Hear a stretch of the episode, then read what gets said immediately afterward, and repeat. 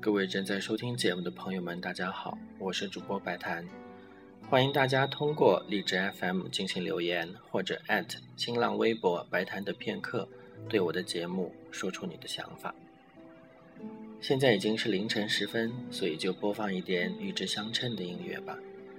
选自古斯塔夫·马勒第五交响曲的第四乐章小柔版。古斯塔夫·马勒的第五交响曲写作时间是一九零一和一九零二年两个夏天。这部交响曲的开始部分非常的阴沉，第一乐章的标题是《葬礼进行曲》，因为在此之前，马勒刚刚经历了一次严重的消化道出血，几乎就死掉了。另外，由于他是个工作狂，身体早就不堪重负，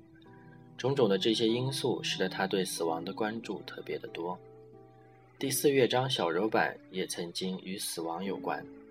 因为它曾作为1971年所拍摄的意大利电影《魂断威尼斯》当中的重要配乐，以至于许多人总是把它看作死者的挽歌。但事实上，它是一首情歌。马勒曾经给他的妻子阿尔玛写道：“我是多么的爱你，不能用语言表达。”于是马勒把他的情书变为了一段音乐。